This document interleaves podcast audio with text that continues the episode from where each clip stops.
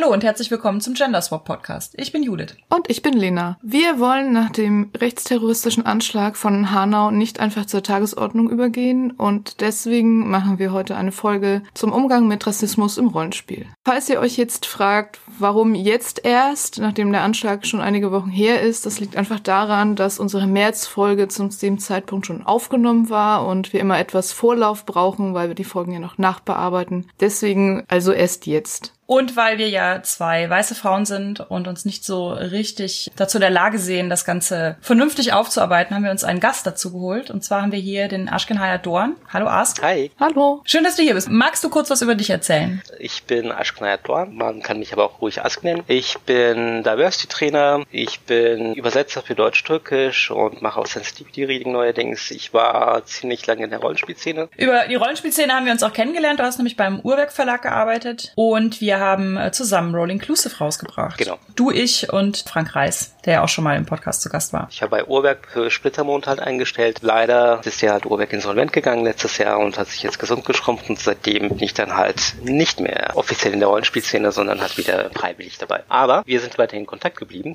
wegen gemeinsamen Interessen. Ja, was wir rund um Hanau auch immer wieder gesehen haben, leider ist, dass wir in Deutschland sehr stark dazu tendieren, einzelne Täter als Rassisten zu benennen, in dem Fall halt den Rechtsterroristen, der für den Anschlag verantwortlich war, und dabei zu vernachlässigen, warum diese Leute überhaupt zu diesen extremen Taten greifen, also dass wir alle im Prinzip als vorherrschend weiße Gesellschaft dazu beitragen, ein rassistisches System aufrecht zu erhalten. Deswegen wollen wir heute eine Folge darüber machen, wie wir selber alle jeden Tag, auch am Rollenspieltisch, gegen Rassismus ankämpfen können, weil der nämlich nicht nur bei Einzeltätern und nicht nur bei anderen stattfindet, sondern halt auch bei uns selbst und bei unseren besten Freundinnen und Freundinnen. Bevor wir da näher drauf eingehen, Ask, wie hast du denn den Anschlag von Hanau empfunden und auch den Umgang damit in den Medien und in der Gesellschaft? Es war ganz eigenartig, weil überrascht hat es mich nicht. Ich fand das wahnsinnig traurig, das hat mich auch sehr mitgenommen, aber ich war nicht überrascht. Es war eine Person, ich habe eine türkische Migrationsgeschichte, ich bin halt POC, Person of Color. Ich bin auch seit meinem neunten Lebensjahr in Deutschland groß geworden, das war während der Wende 89 und ich habe halt Mölln mitbekommen und Solingen,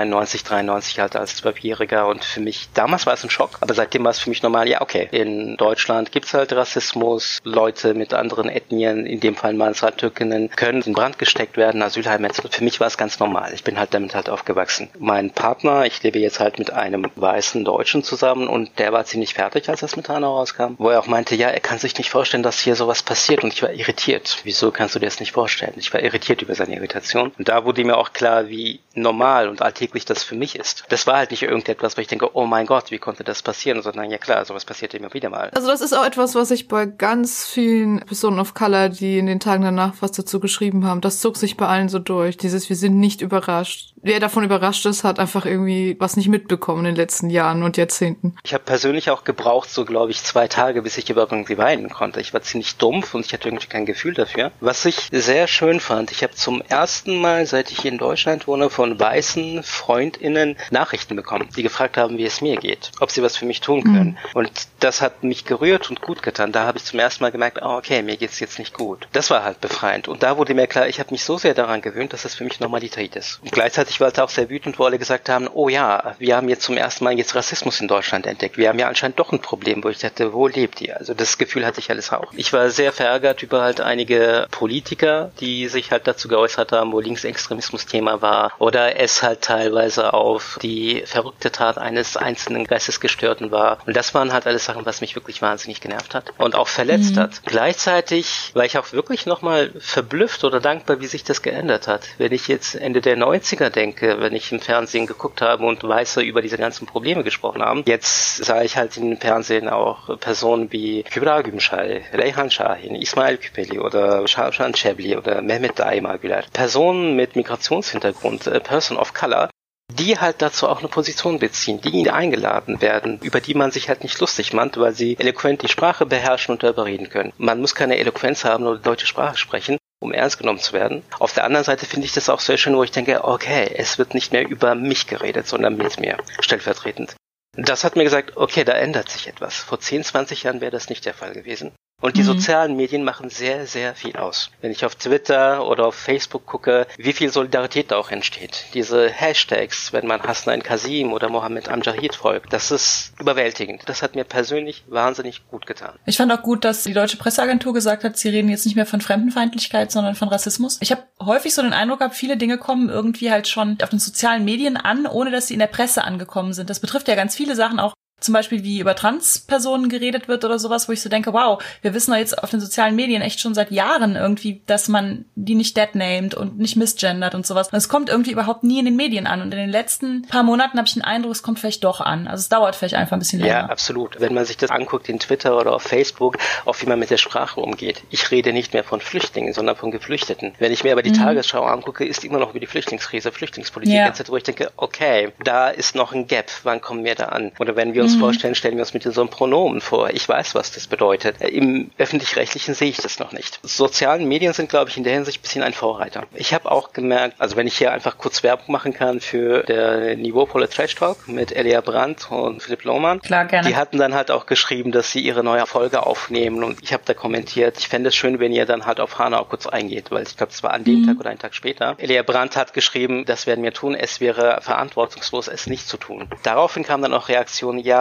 wir wir würden das aber auch gerne, aber wir wissen nicht, was wir dazu sagen können. Ich bin ja nicht betroffen, halt von anderen Personen, die halt auch mhm. eine gewisse Reichweite haben, wo ich dann gemerkt habe, man muss nicht davon betroffen sein. Ich äußere mich auch zu Antisemitismus, ich äußere mich auch zu Transfeindlichkeit. Solidarität oder darauf aufmerksam zu machen, setzt nicht voraus, dass man von einer Tat selber betroffen sein muss. Das fand ich auch nochmal gut, das zu bekräftigen. Und daraufhin haben die Personen, das gesehen haben, auch reagiert und tatsächlich auch dazu geäußert, was mir sehr, sehr gut hat. Vielleicht war dieser Tweet auch tatsächlich der Grund, warum wir diese Folge machen.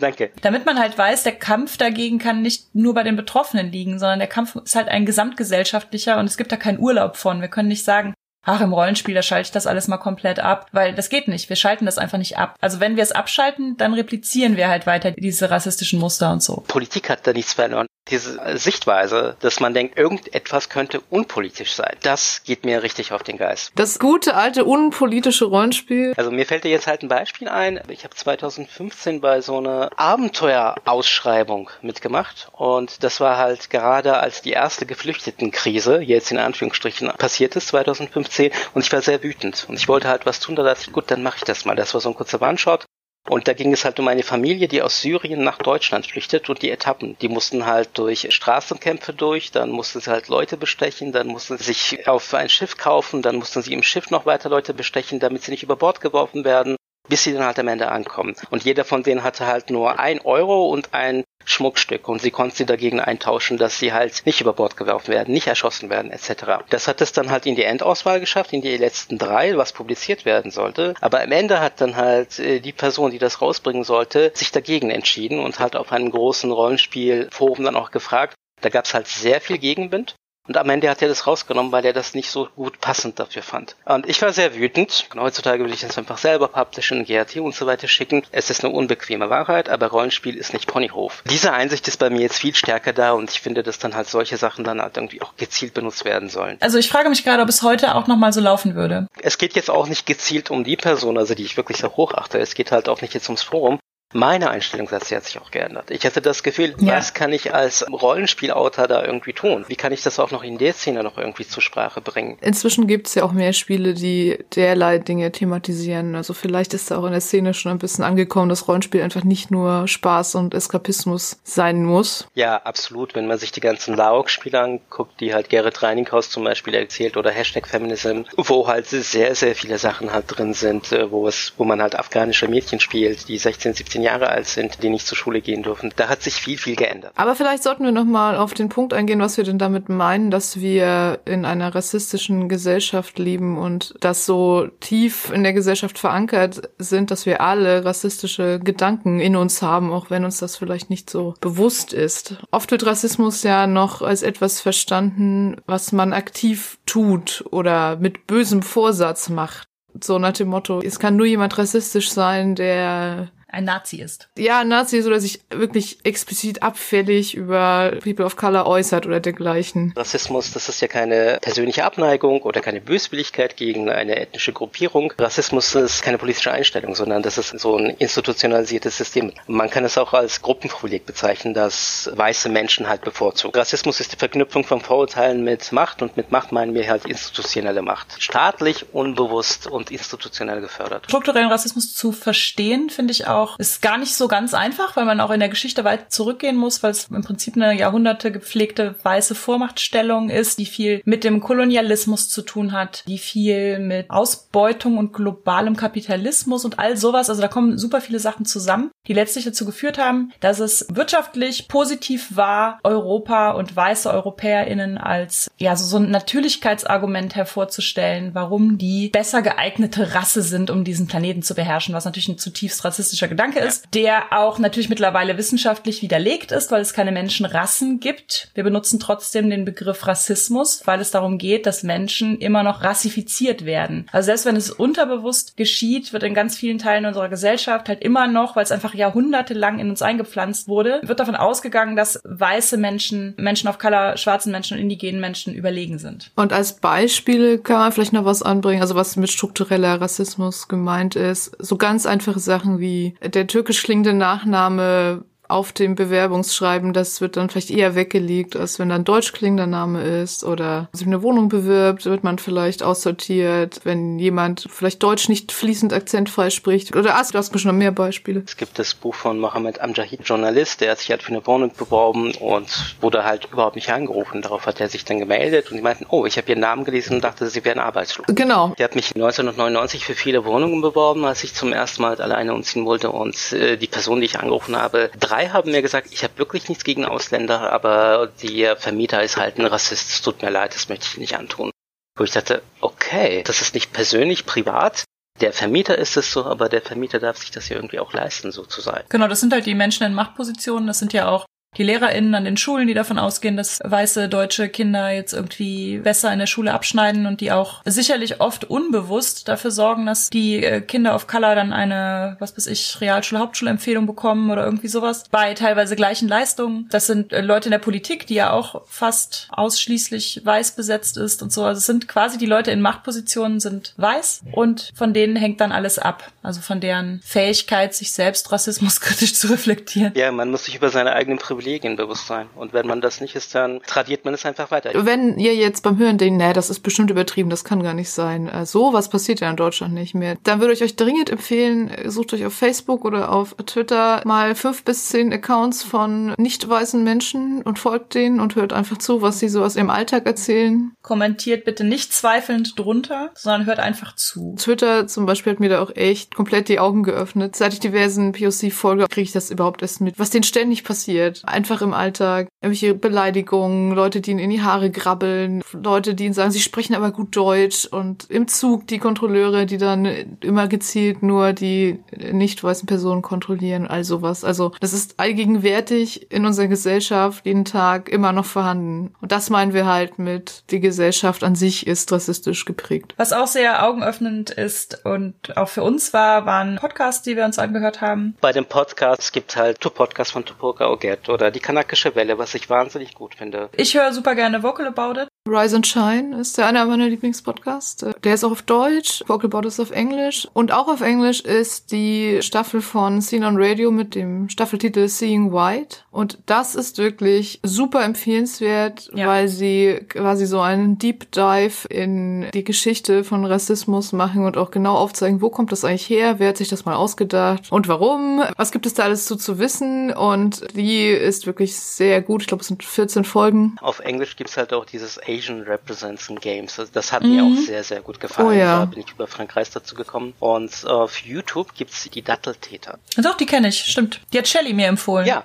da gibt's eine Gruppe von MuslimInnen. Also es geht halt um Stereotype über Muslime zu brechen. Generell halt um Umgang mit Stereotypen. Sei es halt mit Kopftuchträgerinnen, sei es halt mit Schwulen, sei es halt mit Deutschen, sei es halt mit ehemaligen Nazis. Das ist wahnsinnig gut. Verlinken wir alles in den Show Notes. Ich würde gerne noch kurz auf ein Schlagwort eingehen, was in der Debatte immer wieder aufkommt, nämlich die White Fragility oder weiße Zerbrechlichkeit. Denn wir Weißen tun uns unheimlich schwer damit, darüber zu reden, dass wir weiß sind. Das liegt natürlich daran, dass wir jahrhundertelang immer wieder eingetrichtert bekommen haben, dass äh, weiß zu sein irgendwie nichts ist, was man benennen muss, weil das ja der Normalzustand des Default-Setting. Wenn eine Person nicht weiß ist, muss man sagen und wenn eine Person weiß ist, dann ist das ja normal. So, das steckt irgendwie dahinter. Und viele Leute tun sich wirklich sehr schwer damit, wenn das mal benannt wird und lehnen es dann ab, wenn man sagt, du bist privilegiert, weil du weiß bist oder du bist eine weiße Person. Dann mündet das oft in so ein Unbehagen und eine Verteidigungshaltung. Oder halt auch in dieses, ich, ich sehe eigentlich gar keine Hautfarben, für mich sind alle Menschen gleich und sowas, was dann halt in eine Sackgasse führt. Also letztendlich können wir Rassismus nicht benennen, wenn wir die Struktur dahinter nicht benennen. Und deswegen müssen wir auch uns selber als weiß bezeichnen können. Also es funktioniert einfach nicht, das zu reflektieren, wenn wir sagen, wir sind ja alle gleich und ich sehe keine Hautfarben und Rassen gibt es ja sowieso nicht. Also A, Rassen gibt es sowieso nicht, wissenschaftlich keinen Background. Und B, klar, in einer perfekten Welt würden wir uns alle gegenseitig nicht nach irgendwelchen äußerlichen Merkmalen einstellen einstufen oder einschätzen. Aber unbewusst tun wir es halt doch. Und das sind genau diese strukturellen Sachen. Und um die zu durchschauen, müssen wir begreifen, dass wir selber weiß sind, wenn wir weiß sind. White Fragility ist halt ein Weg, um Weiße in ihrer gesellschaftlichen Machtposition weiterhin zu behalten. Also damit macht man People of Color halt mundtot und redet halt ihre Erfahrungen klein und bestraft sich teilweise sogar dafür. Und das ist halt die Ablehnung ist sehr stark. Ich meine, wer möchte dann halt angegriffen werden für das, dass er einfach so ist, wie er ist? Wenn man sich über darüber halt gar keine Gedanken gemacht hat und darüber reflektiert hat, äh, hat man das Gefühl, dass man dann halt irgendwie angegriffen wird. Und da kommt dann halt der Beißreflex dazu ich glaube auch von der kanakischen Welle, die letzte oder vorletzte Folge, es gibt glaube ich um White Tears oder White Fragility an sich, die mhm. ist wahnsinnig gut. Was bewirkt das dann halt auch bei einem, der nicht weiß ist? Ich sehe das halt sehr, sehr oft. Das ist auch für mich sehr, sehr anstrengend, wenn ich da jetzt ein Beispiel aufführen kann. Vor paar Wochen war das glaube ich auch auf Facebook, wo es um das N-Wort wieder ging und wo ich dann halt aus meinen eigenen Erfahrungen, also stellvertretend mit einem Freund, Bekannten, Verwandten, Anführungsstrichen, ich möchte nicht näher darauf eingehen, Erfahrungen gezählt habe und da wurde das dann halt irgendwie als Einzel Einzelerfahrung abgetan und nicht seinerzeit bös gemeint war oder dass man es ja verstehen muss, was sehr, sehr ermüdend ist, wenn man halt als mhm. einziger POC sich dann halt irgendwie dazu meldet und dann halt auch noch sich rechtfertigen muss. Das ist für mich halt immer sehr, sehr kräftezehrend. Alles, was ich sage, wird eh nur auf meine Person zurückgeführt und nicht halt auf äh, mich als POC. Wenn ich halt alles erzähle und es nicht ernst genommen wird, dann ist es sehr ermüdend. Wenn ich eine Erfahrung erzähle oder wenn dann halt irgendwie sagt, ach, ich kenne das aber auch so, das ist halt sehr oft passiert, weil ich denke, okay, es hat aber was mit meiner Ethnie zu tun, nicht mit meiner politischen Einstellung oder nicht mhm. mit meinem Geschlecht, was in dem Moment passiert ist. Und da kommt so ein gewisses Nicht-Konkurrenzverhalten, aber so eine Art, es mhm. relativieren zu wollen, unbewusst. Ja, ja, so schlimm kann es ja nicht sein, weil ich erfahre ja auch eine gewisse Art von Diskriminierung. Da fühle ich mich halt auch sehr oft allein und da bin ich nicht der Einzige. Es gibt halt diesen Racial Stress. Ich habe meine Hautfarbe ich habe meine Ethnie, die teilweise auch phänotypisch sichtbar ist, 24 Stunden am Tag und ich kann sie nicht ausschließen. Ich kann davon halt keinen Abstand dazu nehmen. Ich muss Mechanismen finden, um mit denen jederzeit umzugehen. Weiße Menschen müssen das nicht. Die können sich die Möglichkeit nehmen, sich damit zu beschäftigen, aber jederzeit sagen, nee, ich lasse das jetzt mal wieder von mir weg weil ich bin ja nicht tagtäglich damit konfrontiert. Was ich mir wünsche ist, äh, doch, wäre schön, wenn du dich tagtäglich auch damit konfrontierst, um dich halt mit mir identifizieren zu können. Es ist ja auch ein Privileg zu sagen, ich sehe keine Hautfarbe. Absolut. Das ist toll. Als weiße Person kann ich das machen. Ein Goethe konnte auch sagen, ich bin Weltenbürger, aber ein Kind in Griechenland oder ein syrischer Geflüchteter an der Grenze kann nicht sagen, ich bin Weltenbürger. Wir sehen, dass das nicht der Fall ist. Man kann ja keine Hautfarben sehen.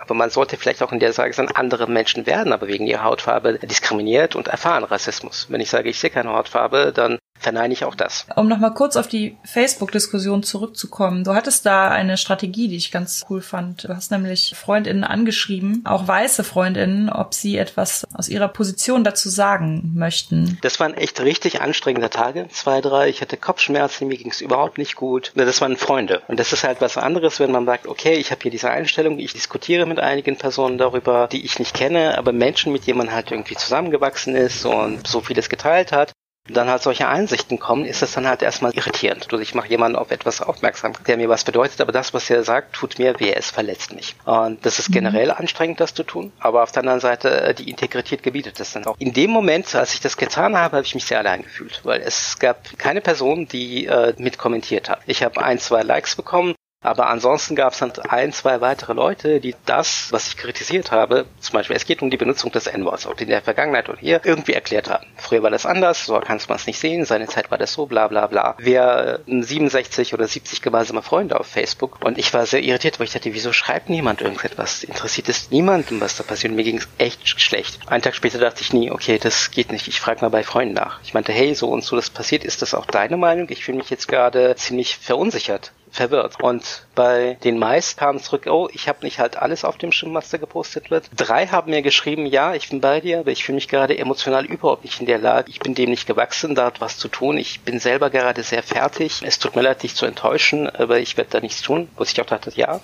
euch muss es erstmal gut gehen. Aber mir hat es sehr, sehr gut getan, dass gerade weiße, heterosexuelle Männer, die Privilegierten, der Privilegierten, sich dazu geäußert haben. Ich konnte dann wirklich an dem Tag wieder schlafen.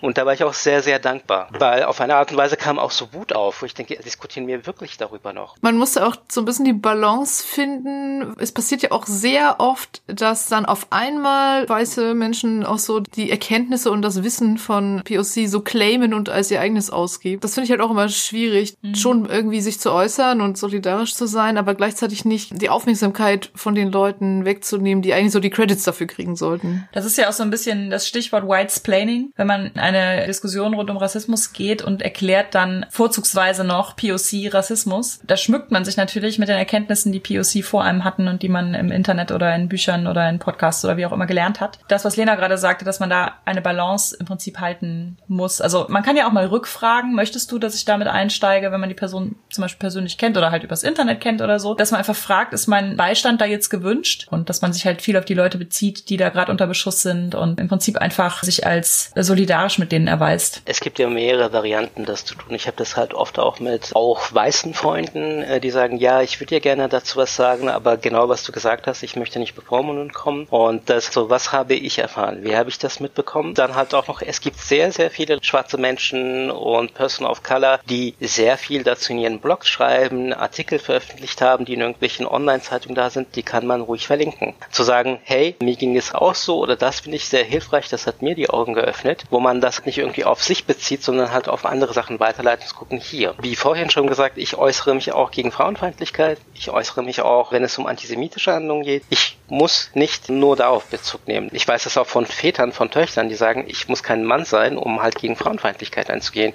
Ich muss nicht POC sein, um zu sagen, Rassismus finde ich scheiße. Können wir das, genauso wenn eine Gruppe nur aus weißen RollenspielerInnen besteht und da halt irgendwie rassistische Sachen einen nach dem anderen folgt, kann ich auch sagen, ich möchte diesen Schrott hier bitte nicht hören. Und da kann niemand sagen, ja, du bist ja aber doch nicht betroffen, lass uns mal jetzt bitte so sein. Du würdest dir dann wünschen, so zusammenfassend gesagt, dass sich mehr weiße Leute einmischen und laut sind und den anderen zeigen, dass sie da nicht alleine dastehen. Klar, auf alle Fälle. Ich meine, der Heinrich Bolt hat ja gesagt, Einmischung ist die einzige Möglichkeit, um überhaupt was zu bewegen oder äh, was zu verändern. Da bin ich ganz der Meinung. Also da gibt's halt diese Ebene von, äh, oh ja, das ist so schlimm, was wir jetzt mit den POC machen, etc. Es geht mir so nah, ich kann nicht mehr schlafen, bitte hört auf damit. Da geht's darum, okay, es geht nicht um deine Gefühle, was da passiert. Schön, dass du darauf aufmerksam mhm. machst, aber was wirklich wichtig ist, ist halt die schlechte Behandlung von POC. Das ist halt die Gratwanderung, wo man dann halt aufpassen muss und das geht auch über Selbstreflexion. Ich meine, ganz bestes Beispiel, ohne das jetzt irgendwie auseinanderzunehmen, ist ja Lars Eidinger. Danke für die News, aber es geht nicht um deine Befindlichkeiten. Also wir erklären das kurz. Lars Eidinger hat nach dem Anschlag von Hanau in einem Interview wohl gesagt, also es geht ihm so nahe und es ist so schrecklich und er hat geweint und dieses Video ging dann halt viral und alle bemitleideten dann den weißen Mann. Und es ist ja schön, dass ihm das nahe geht, aber andererseits sollte die Aufmerksamkeit natürlich nicht auf ihm liegen, sondern, naja, in erster Linie mal auf den Angehörigen der Opfer und anderen Leuten, die sich jetzt bedroht und verängstigt fühlen. Genau, diese White Tears sind in jeder Ausprägung eigentlich immer so eine Art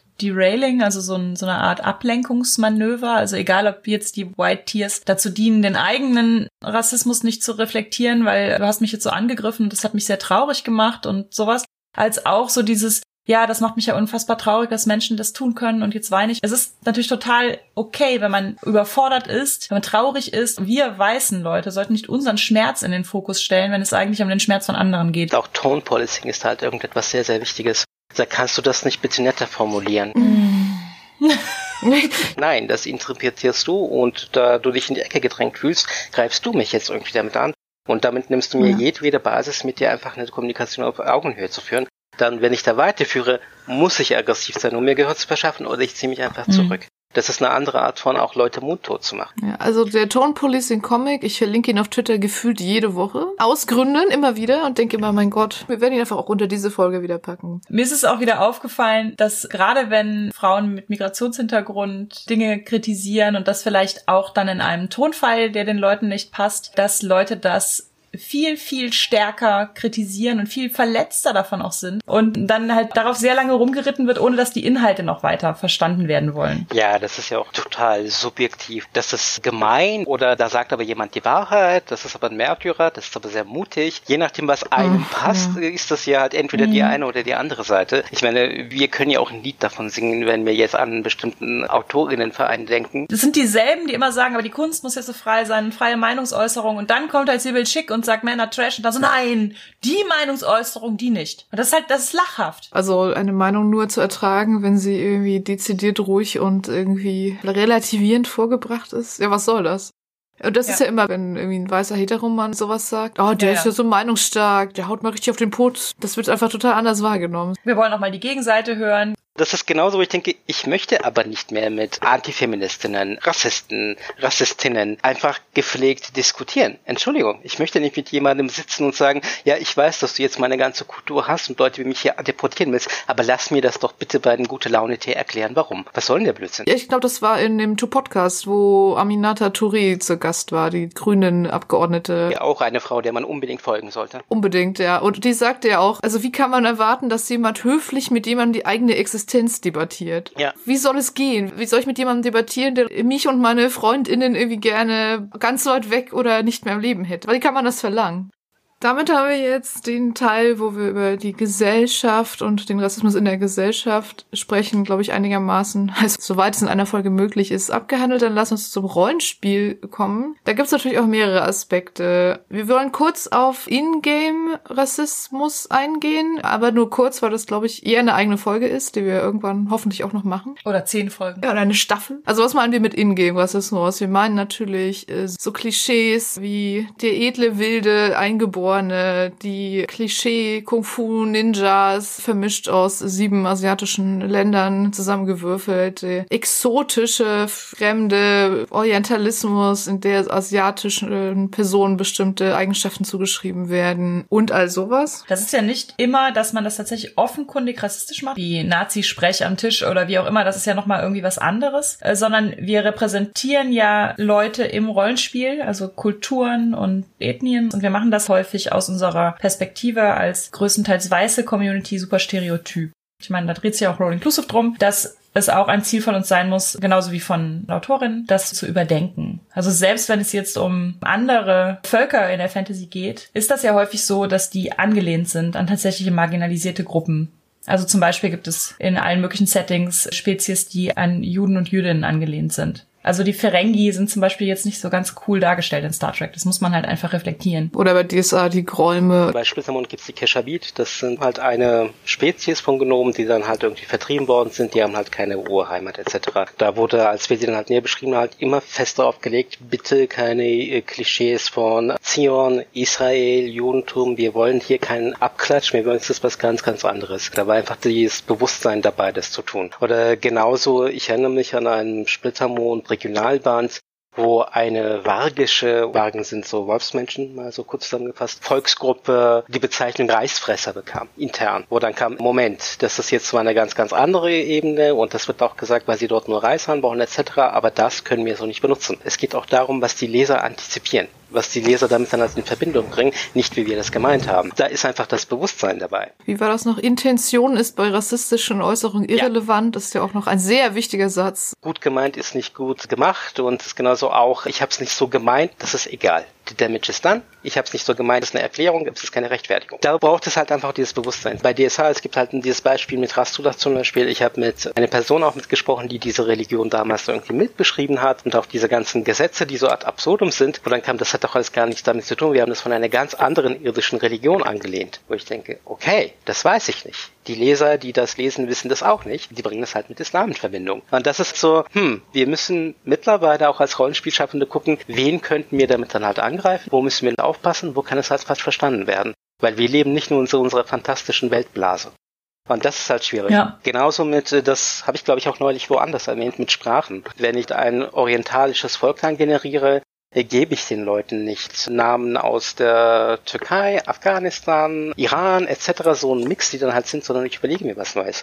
Das sind so Sachen, das wird nicht bedacht. Wenn man aus einer weißen Sicht und auch einer europäischen Sicht schreibt, denkt man, okay, damit kann ich dann einfach so leicht und locker umgehen. Nicht mal aus Böswilligkeit, weil man antizipiert halt eine weiße Leserschaft, eine weiße Käuferschaft. Und da muss man aufpassen. Nein, in Zeiten der Globalisierung ist das nicht der Fall. Also da beißt sich ja die Katze den Schwanz im Prinzip, ne? Wenn man sagt, ich, ich schreibe das immer nur für weiße Menschen und gehe nicht davon aus, dass es People of Color überhaupt lesen. Und dann wundere ich mich, dass die Szene so weiß ist. So. Das ist mir auch in letzter Zeit immer mehr auch aufgefallen. Das war natürlich immer schon der Fall, aber es fällt mir in letzter Zeit einfach stärker auf, dass Leute im Rollenspiel häufig der Ansicht sind, sie machen das ja für Weiße. Also nicht nur, dass der durchschnittliche Rollenspieler weiß und männlich ist. Im Prinzip sprechen sie über diese Verhältnisse selbst, wenn sie es kritisieren, auf eine Art und Weise, als wären POC einfach nicht Ja. da. Also als würden sie diese Probleme zwar thematisieren, das machen Lena und ich sicherlich auch, aber nur an Weiße. Also- Und wenn dann halt von POC diese Kritik kommt, ich fühle mich in eurem Text, Podcast, was auch immer, nicht von euch wahrgenommen, dann kommt halt häufig auch so ein bisschen so, ach ja, wir hatten halt irgendwie so als, als Publikum, haben wir gedacht, die sind ja eh nur Weiße. Und dadurch werden aber halt auch in diesen Diskussionen um Rassismus häufig Stereotype reproduziert, die zum Beispiel People of Color in Artikeln gar nicht selber so reproduzieren würden, die halt verletzend sind oder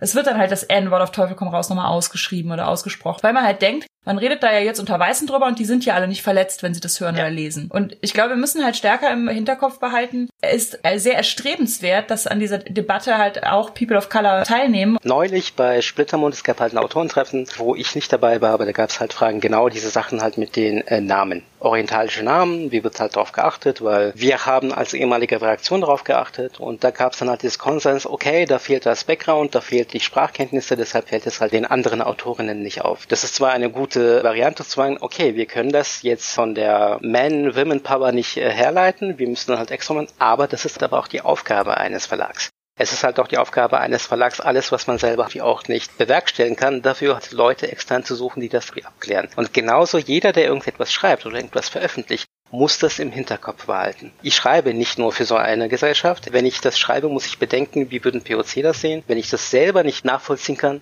muss ich Leute fragen, die es dann halt tun können. Das ist mittlerweile so, dass man es erwarten kann und auch verlangen kann. Wenn man es so auf die private Ebene dreht, ich hatte letztes Jahr ein Gespräch mit einem weißen Rollenspielerfreund, der meinte dann, ja, okay, wieso kann ich in meiner Rollenspielgruppe nicht dann äh, zum Beispiel schwulenfeindlich sein? Er meinte, das stört doch da halt niemand. Okay, ich bin ein homosexueller Mann, wenn ich da wäre, aber du bist ja nicht da. Und ich meinte, okay, das verstehe ich, das müsst ihr nicht, wenn euch da halt darüber bewusst ist, aber möchtest du denn halt in deiner Rollenspielgruppe Sachen sagen, die mich verletzen würden? Und da kam dann so, hm, das ist dann, glaube ich, genauso, wenn man es dann jetzt halt auch auf äh, POC überträgt. In meine Gruppe verletze ich niemanden, aber muss ich das irgendwie tun? Da fährt, glaube ich, immer noch halt irgendwie das Bewusstsein. Ich glaube, das ist dann teilweise auch die Aufgabe von allen, die halt in der Szene drin sind, nicht nur von den wenigen POC, die in der Szene drin sind, immer wieder darauf aufmerksam zu machen. Zumal das ja auch sich dann so einprägt und so einschleicht, ne? Also wenn man irgendwie immer sagt, ja, wir sind ja hier nur fünf weiße Männer oder was. Niemand stört es hier, wenn jetzt hier irgendwie ein homofeindlicher Witz gemacht wird oder ein frauenfeindlicher Witz oder ein rassistischer Witz. Ich glaube nicht, dass man das dann sofort mit Knopfdruck ausschaltet, wenn Personen im Raum sind, die es betrifft und außerdem Hallo. Also ich meine, nur weil niemand dabei ist, den es persönlich betrifft, muss man doch jetzt nicht die unterste Schublade da auspacken. Genau. Also was geht? Also was natürlich noch was ist, ist wie, oh, man spielt ein Setting, in dem sowas vorkommt. Da muss man natürlich dann gucken, wie macht man das. Aber auch da kann man ja drumrum spielen, so. Nur weil man jetzt irgendwie in den 20er Jahren spielt, muss man keine rassistischen Slurs am Spieltisch benutzen. Da kann man auch sagen, in-game würde das vielleicht anders klingen, aber wir benutzen das nicht am Spieltisch, so. Lustigerweise, wir schreiben ja gerade einen Roman, der in den 20ern spielt. Und eine Person in dem Roman ist eine Transfrau. Da habe ich mich auch schon mal gefragt, also wir waren ja zusammen im Museum, Ask und ich, im Schulenmuseum in Berlin. Und da war gerade auch eine Ausstellung zu Transpersonen, auch in den 20ern. Und natürlich wurden die damals noch, also und natürlich auch heute nach wie vor, super krass transfeindlich dargestellt in allen Bereichen. Und es ist aber so die Frage, also das ist ja für eine heutige Rezeption. Und muss ich diese Verletzungen alle nochmal reproduzieren. Weil wir rezipieren das ja und die Verletzung passiert ja dann bei uns oder die Bedienung von Stereotypen, die Bedienung und die Verfestigung von Klischees und sowas. Also viele Verletzungen finde ich absolut verzichtbar. Ja. Auch wenn man sich bemüht, etwas historisch korrekt darzustellen. Mhm. Und selbst wenn halt keine Transperson am Tisch sitzt und du in den 20ern spielst oder wie auch immer, es verfestigt ja einfach gewisse Dinge im Kopf. Und da kann man drumrum. Man muss das ja nicht machen. Leider ist das Bewusstsein, ich schreibe und ich spiele und ich agiere in einem Alltag nicht nur für meine Ethnie oder für die Personen, die meine Hautfarbe haben, sondern muss mit jedem Satz, mit allem, was ich halt in meinem Alltag habe, alle mit einschließen. Ich glaube, das ist noch nicht so fest da. Ich habe auch schon in der Runde Hollow Earth Expedition, das spielt ja so in den 30ern gespielt. Das ist schon ein paar Jahre her. Wo dann auch ein Spieler meinte, ja, dann das sage ich jetzt am Tisch das N-Word und das leider da es drei Jahre her ist, habe ich dann auch nicht gesagt, nee, das ist nicht cool. Also das war dann halt auch scheiße von mir, aber inzwischen würde ich da was gegen sagen, aber wir lernen ja alle dazu. Du, genau dasselbe hatte ich auch. Beim allerersten Splittermond Autoren-Treffen war ich in einer Runde beim ähm, Workshop. Es ging halt um eine Region und der Workshopleiter sagte, ich bin nicht mehr ein Frankenland, also darf ich das N-Wort nicht mehr benutzen. Also es ging um die Volksgruppe, die dort lebt und die halt eine dunkle Hautfarbe haben. Also nicht weiße. Und da war ich so äh, total irritiert, wo ich dachte, okay, ich bin zum ersten Mal hier, was ist da halt für ein Ton? Und keiner von den anderen, alle Weißmann, haben nichts gesagt und ich auch nicht, weil ich dachte, gut, ich habe beschlossen, dieser Mann wird nicht zu mir nach Hause kommen, dem stelle ich meinen Partner nicht vor. Aber in dem Moment war ich so geschockt. Mittlerweile, ich würde nie im Leben sowas wieder durchgehen lassen. Das passiert immer wieder gerade auch in der Rollenspielszene. Es gibt ja halt auch einige interne Cons, die halt eine Rollenspielschaffende machen. Und jedes Mal, wenn ich da bin, bin ich von den 50, 60 Personen wahrscheinlich, ich will nicht lügen, aber der einzige POC. Es ist jedes Mal das N-Wort fällt. Ich muss dann sagen, okay, warum? Hättest du das auch gesagt, wenn hier eine schwarze Person wäre? Und dann kommst du, ja, weil ich das nicht so meine. Und ich bin der Einzige, der das dann halt immer wieder thematisiert. Was auch ermüdend ist. Warum können die anderen es nicht tun? Oder genauso auch in so einer Runde, wo wir dann gepokert haben und einer meinte, ja, farbige. Ich meinte das Wort nicht benutzen mal das und dies und da kommt, ach, ich benutze das trotzdem. Weil ich denke, ja gut, wie reagiere ich jetzt drauf und warum sagen die anderen nichts dazu? Und das sind alles Freunde, Bekannte mhm. im Rollenspielerkreis. Und mittlerweile merke ich, da bin ich einfach müde. Ich bin da rigoros. Ich spreche Menschen dann einfach direkt persönlich draufhin an. Ich denke, warum sagst du nichts dazu? Findest du das okay? Findest du das korrekt? Ja, hm, es kommt halt immer dieses, ich bin direkt davon nicht betroffen. Ich möchte jemanden nicht angreifen, weil der meint es ja nicht so. Mittlerweile merke ich, ich erwarte direkte Positionierung. Ich höre sehr oft, aus deiner Sicht kann ich das ja verstehen. Du als Migrant, du als POC, an deiner Stelle würde ich genauso handeln. Und da frage ich mich die ganze Zeit, wäre das jetzt was Frauenfeindliches? Ich sage, du, ich kann dich als Frau verstehen, aber ich bleib weiterhin da. Was ist denn das für eine Integrität? Also wie kann man sich das vor sich selber noch irgendwie verantworten? Das verlange ich von Menschen, die mir halt wichtig sind. Und mit allen anderen breche ich mittlerweile halt auch ab, wo ich denke, nein, das Leben ist zu kostbar und meine Nerven sind dafür zu kostbar. Und ich bin auch nicht dafür da, um die Leute aufzuklären. Das ist nicht meine Arbeit. Da bin ich, glaube ich, rigoroser geworden. Das ist halt auch in Rollenspielkreisen so. Das ist die Angst von sozialer Ausgrenzung. Poker Oget schreibt das ja halt auch. Es macht einsam, bewusst durch die Welt zu gehen, wenn es halt um Rassismus geht, weil man dann halt viele Klischees brechen muss. Aber da muss man durch weil andererseits kann ich ehrlich gesagt nicht mhm. von meinen Freunden, Freundinnen nicht. Also ich würde mich nicht trauen, ins Gesicht zu sehen. Das ist das, was mich echt irritiert und immer sehr, sehr enttäuscht. Also oft sind Rollenspielrunden ja auch Runden unter FreundInnen. Ich kenne das auch. Also oft ist dann eher so, will man jetzt wirklich das Spiel stören? Will man jetzt wirklich das unterbrechen und einen, einen Streit oder eine Diskussion anfangen, wenn da wieder irgendwie sowas kommt? Zumal man ja oft auch weiß, die meinen es nicht wirklich böse. Ich habe da auch noch eine Geschichte. Ich bin da bis heute auch nicht wirklich drüber weg. Lass mich dir helfen. ich habe ja diese Runde, mit der ich einmal im Jahr nach Dänemark fahre. 2015, also auch gerade diese geflüchteten Situation, ja, so medial sehr stark war, war da ein Spieler dabei, der super krasse rechtsextreme, rassistische Ansichten hatte und die dann anscheinend auch so ein bisschen abgedriftet war in so Ecken des Internets. Da kam alles von Reichsbürgersprech mit die Bundesrepublik ist ja gar nicht wirklich äh, legitim. Über ich leg mir jetzt im Garten den Vorrat an und horte da Sachen, weil bald kommt ja der Bürgerkrieg, weil all die Geflüchteten und all sowas. Und das wir waren halt in diesem Ferienhaus in Dänemark und ich kam auch nicht weg. Und irgendwann ist es dann halt irgendwie ein bisschen eskaliert und ich habe ihn angeschrien und gesagt, ich möchte keinen scheiß Nazi in meinem Ferienhaus haben und so nachdem er, er so richtig schlimme rassistische Sachen gesagt hatte, zum wiederholten Male. Ich habe dann die Woche da irgendwie durchgestanden und für mich war in dem Moment klar, so diese Person sehe ich jetzt zum letzten Mal. Ich möchte mit so einer Person einfach keinen Kontakt mehr haben nicht mehr Rollenspielen, nicht mehr irgendwie mich treffen, weil das war jetzt auch nicht, wir können mal darüber diskutieren, ob man jetzt farbig sagen darf, also, sondern es waren richtig rassistische Ausfälle. Und als es dann an die Planung der nächsten Tour ging, habe ich dann gesagt, ja, ich komme gerne mit, aber nicht, wenn diese Person mitkommt. Und dann kam es dann auch so, dass der Rest auch gesagt hat, nein, okay, dann fahren wir ohne die Person. Aber der Rest der Runde spielt halt immer noch mit der Person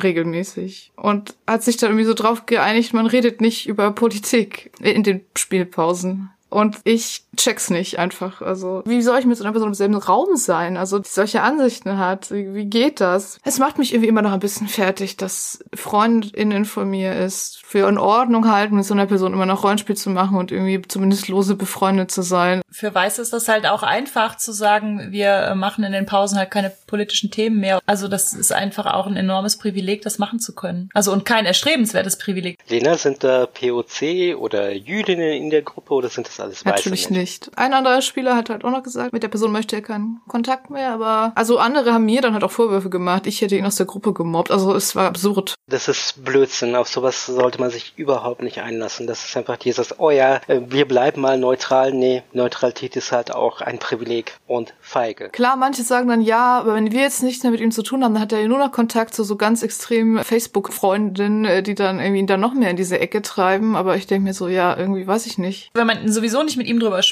und das reflektiert und sowas, dann das, da ist doch kein Ausgleich zu den rechtsradikalen Gruppen. Wenn man selber eine neutrale Position einnimmt, dann, also das sich enthalten die Rechtsradikalen stärkt, ist ja was, was wir nicht nur aus Wahlen kennen. Ja, genau. Dieses Schweigen ist Zustimmung. Hattest du noch irgendeine Situation mal in irgendeiner Spielrunde? Über mich nicht. Ich habe halt einige Immerhin, Sachen so mitbekommen, halt auf der Heinzcon bei meinem Workshop. Tina hat mich am Anfang ein bisschen vorgestellt. Sie meint, der Mann mit dem unaussprechlichen Namen, wo ich oh, echt dachte, ja, ja, doch, wo ich dachte, okay, gut, da gehe ich jetzt mal nicht drauf ein. Ich meinte, ja, und der Mann mit dem unaussprechlichen Namen heißt Aschkner Erdogan, ihr könnt mich aber auch Ask nennen. Und das ja. ist so, das kann ja keiner aussprechen. Das finde ich auch so krass irgendwie. Also ich du, jeder kann Klingonisch, Leute lernen Valerisch und etc. Und aber einen türkischen Namen aussprechen, das ist zu hart, ne? Das ist ja auch so, dass immer wieder gesagt wird, so Wörter wie Feuilleton, die ja auch völlig un also ja.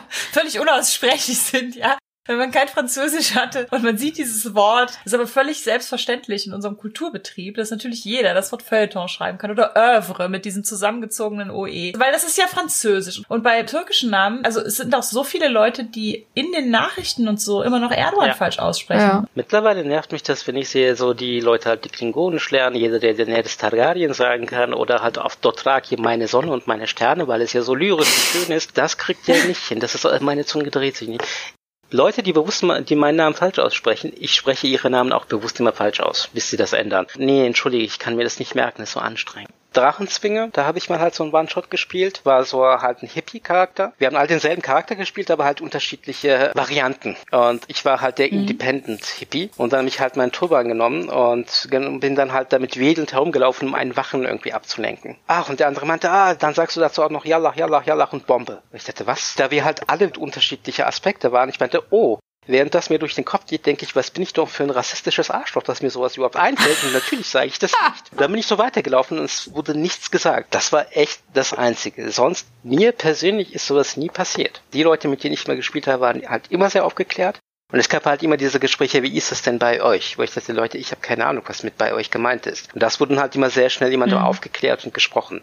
Das kenne ich ehrlich gesagt von Erzählungen von anderen Leuten. Frauenfeindliche, sexistische Sachen waren halt öfter. Äh, die ich halt in anderen Gruppen gesehen habe, wo ich dachte, nee, ich möchte jetzt hier bitte keine Vergewaltigung am Tisch spielen. Also das musste ich wirklich mal sagen. Es war auch eine reine Männergruppe Anfang meines Mathestudiums. Ich habe die Leute auch nie wieder gesehen. Ja, vielleicht reißen sich Leute auch irgendwie mehr zusammen, wenn sie merken, oh, okay, wir sind jetzt hier nicht eine rein weiße Gruppe.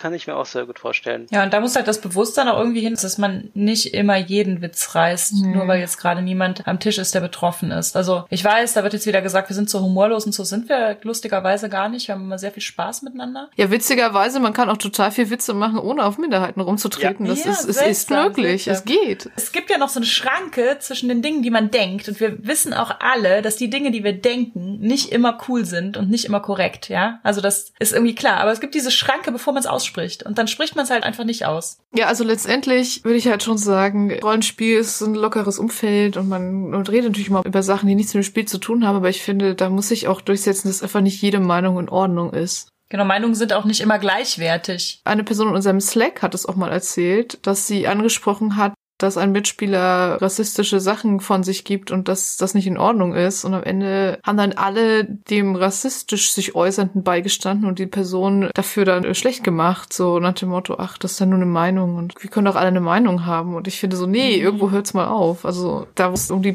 Existenzberechtigung von anderen Menschen geht, da möchte ich diese Meinung bitte sehr weit entfernen von mir und meiner Gruppe. Ja, Meinungsfreiheit ist ja halt nicht, dass ich einfach alles ohne Konsequenzen und ungestraft dann halt irgendwie sagen darf. Leute, die rassistisch rassistische, rechtsextreme, nazihafte Meinungen haben, die dürfen dann auch gerne keine Runde mehr finden. Letztendlich ist es ja sowas, dass diese viel gefürchtete Cancel-Kultur eigentlich nicht existiert, ja. Das sieht man jetzt an der Woody Allen-Sache. Es heißt dann so, ja, jetzt ist Woody Allens Ruf ruiniert, obwohl er doch noch gar nicht juristisch verurteilt worden ist und schon will keiner mehr was mit ihm machen. Ja, lustigerweise hängt aber Rowold immer noch dran fest, dass seine Memoiren unbedingt veröffentlichungswürdig sind, obwohl er unter dem Verdacht steht, seine eigene Adoptivtochter missbraucht zu haben. Ich denke halt immer so diese, ja, in der Cancel Culture, da darf man sich keinen einzigen Fehltritt mehr leisten, man wird sofort abserviert und sowas. Das ist überhaupt nicht der Fall. Die Leute, die belangt worden sind bei MeToo, außer jetzt der Weinstein, machen im größten Teil der Fälle weiterhin Filme und sind weiterhin irgendwelche CEOs von irgendwelchen großen Firmen und sowas. Es gibt im Prinzip kaum Konsequenzen für dieses Outcallen von Verfehlungen. Also selbst von den größten Verfehlungen, wie sowas wie die eigene Tochter zu vergewaltigen, ja? Also vielleicht sollten wir das dann doch mehr machen. Vielleicht brauchen wir mehr Cancel Culture. Das heißt, wenn wir Leuten sagen, äh, Junge, das ist nicht in Ordnung, was du hier am Spieltisch sagst, und die Person sieht es nicht ein, und die Person macht es immer weiter, dann entschuldige mal, aber dann kann er halt nicht mehr mitspielen. Also dann ist Cancel Culture halt real. Also da bin ich ganz bei euch. Dieses Rücksicht nehmen, also man muss ja auch den besorgten Bürgern zuhören. Geschichte, nein, muss ich nicht, wenn es wirklich besorgte Bürger wären, ist was anderes.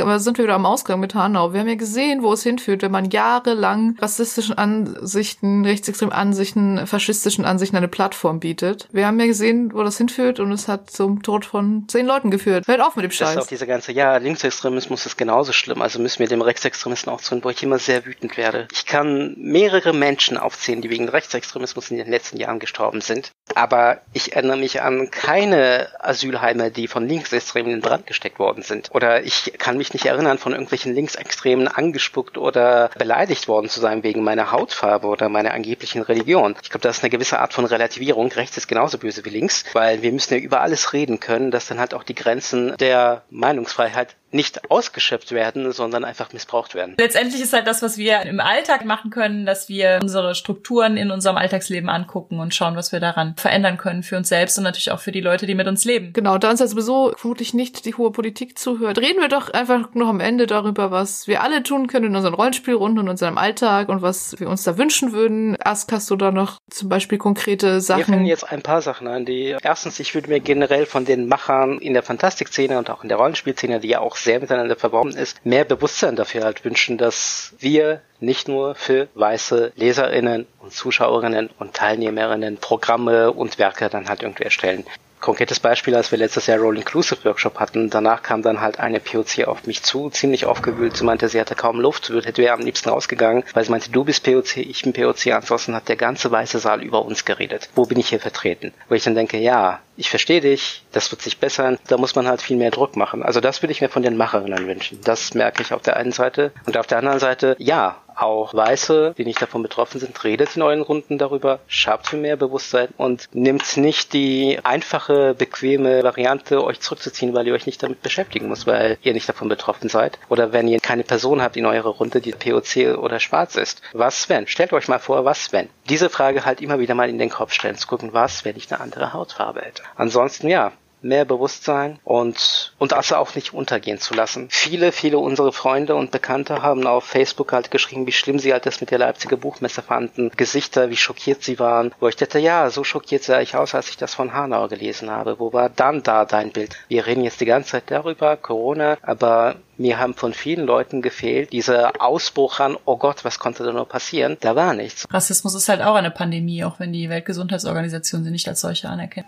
Ja, ich habe in der Taz vor kurzem einen Artikel gelesen, nach Hanau in Deutschland leben, was auch nochmal auf den Punkt bringt, wir als weiße Deutsche müssen uns darüber im Klaren sein und einfach ganz bewusst machen, dass die nicht weißen Deutschen genauso deutsch sind wie wir, genauso in dieses Land gehören, Namen haben, die wir aussprechen, dass struktureller Rassismus, Sexismus, Queerfeindlichkeit und Behindertenfeindlichkeit einfach absolut verwoben sind, dass wir manche Menschen als äh, höherwertig immer noch betrachten. Ich finde, da ist es halt einfach super wichtig, dass wir den Geschichten der anderen auch zuhören, also die, die wir als anders empfinden als wir selbst, dass wir einsehen, dass wir alle zu diesem Land, diesen Subkulturen Subkulturen gehören und dass solche Vorfälle nicht nur die anderen betreffen, sondern dass das was ist, das kann halt nicht auf dem Rücken von POC ausgetragen werden, dass wir ein gesamtgesellschaftliches Rassismusproblem haben, sondern wir müssen aufhören, dieses gesellschaftliche Othern so vorzunehmen, also so dieses Verandern. Was ganz viel nach Hanau noch passiert ist, dass es halt so, so wahrgenommen wurde, als es betrifft uns ja eigentlich als Weiße nicht so richtig. Es betrifft uns als Gesellschaft und der Schmerz der deutschen POC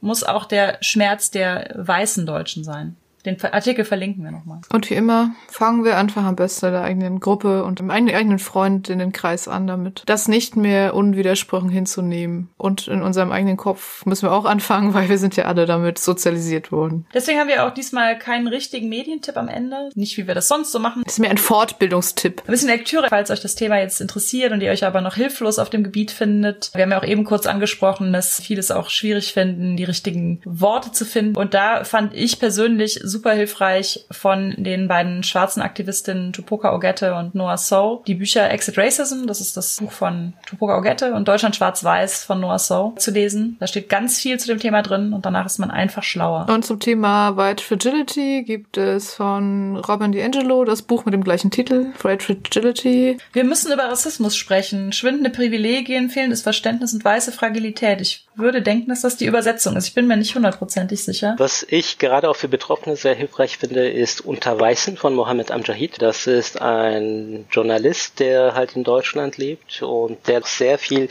Rassismuserfahrungen dann thematisiert hat und auch sehr viel darüber geschrieben hat. Das hat mir persönlich sehr, sehr geholfen. Und Hasnain Kasim, das ist ein anderer Journalist, der auch Korrespondent in der Türkei war er hat zwei Bücher rausgebracht. Das erste ist Post von Karl-Heinz. Und da hat er dann seine Mailverkehr und Sachen, die er auf Facebook oder Twitter geschrieben hat, mit Personen, die ihn angeschrieben haben, sehr oft halt auch rassistische Anpöbeleien, wie er halt damit umgegangen ist. Mir als persönlich gut getan ist zu lesen, weil ich dachte, okay, wie kann ich bei bestimmten Sachen selber halt damit umgehen? Und neulich ist da ein zweites Buch entstehen, Aufs mit Gebrüll und mit schlagfertigen Argumenten ist der Untertitel. Die beiden würde ich auch wahnsinnig empfehlen und die beiden Autoren sind halt auch auf Twitter und Facebook zu finden. Und natürlich auch, was ihr beide halt als erwähnt habt, das ist toll. Ah, und was natürlich gerade für Rollenspielfreunde sehr hilfreich ist, ein paar Assassin Roll Inclusive. Das soll ein tolles Buch sein. Habe ich auch gehört, habe ich auch gehört.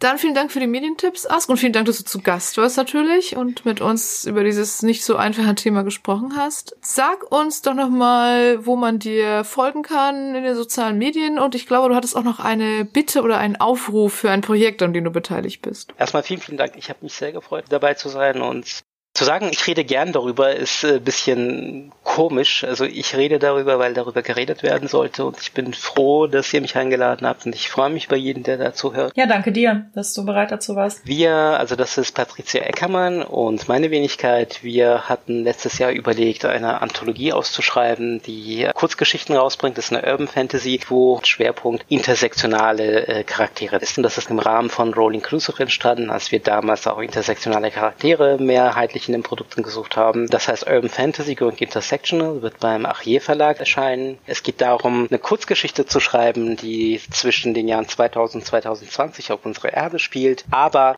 es geht halt um fantastische Wesen oder Personen, Superheldinnen, die halt nicht nur weiß sind oder halt ein Merkmal haben, sondern halt mehrere Merkmale dann sich kombinieren, wodurch sie halt diskriminiert werden. Das ist sowas wie der schwule Hartz-IV-Empfänger oder die Transmagierin, die im Rollstuhl sitzt. Oder, oder, oder, oder. Das läuft noch bis Ende April und wir würden uns freuen, wenn wir da halt noch mehr Texte bekommen würden schreibt. Und wir möchten auch gerade, gerade, gerade auch Personen, die selber People of Color sind oder halt äh, schwarze Personen, dazu animieren, auch wenn sie zum ersten Mal schreiben, halt daran teilzunehmen weil wir nicht nur solche Geschichten dann halt mehr verbreiten möchten, sondern auch Autorinnen, die weniger die Chance hatten, eh bei einer Publikation halt dabei zu sein. Ja, wunderbar. Ich schreibe zwar nicht viel, also momentan nicht, vielleicht ändert sich das ja. Mein Twitter-Account ist askdorn1 und bin auch unter meinem vollen Namen auf Facebook zu finden. Und Urban Fantasy Going Intersectional gibt's halt auch sowohl auf Twitter als auch auf Facebook. Muss man einfach Urban Fantasy Going Intersectional eingeben. Der Twitter-Handle ist Urban Fantasy-GI. Dann nochmal vielen Dank. Das war war unsere 21. Folge zum Thema Umgang mit Rassismus im Rollenspiel. Feedback zur Folge lesen wir gerne auf Twitter unter genderswappod, per Mail an feedback at genderswapped-podcast.de oder als Kommentar auf unserer Homepage www.genderswapped-podcast.de. Wenn ihr unseren Podcast mögt, erzählt euren FreundInnen davon, gebt uns eine positive Bewertung auf iTunes oder ihr spendiert uns einen Kaffee oder schwarzen Tee. Den Coffee-Link findet ihr unter der Folge. Wenn ihr unseren Podcast und andere tolle Projekte von Judith und Christian Vogt unterstützen wollt, dann könnt ihr das auf Patreon tun. Den Link findet ihr ebenfalls in den Show Notes. Wir hören uns im Mai, sagen danke fürs Zuhören und bis zum nächsten Mal. Danke, tschüss. Ciao.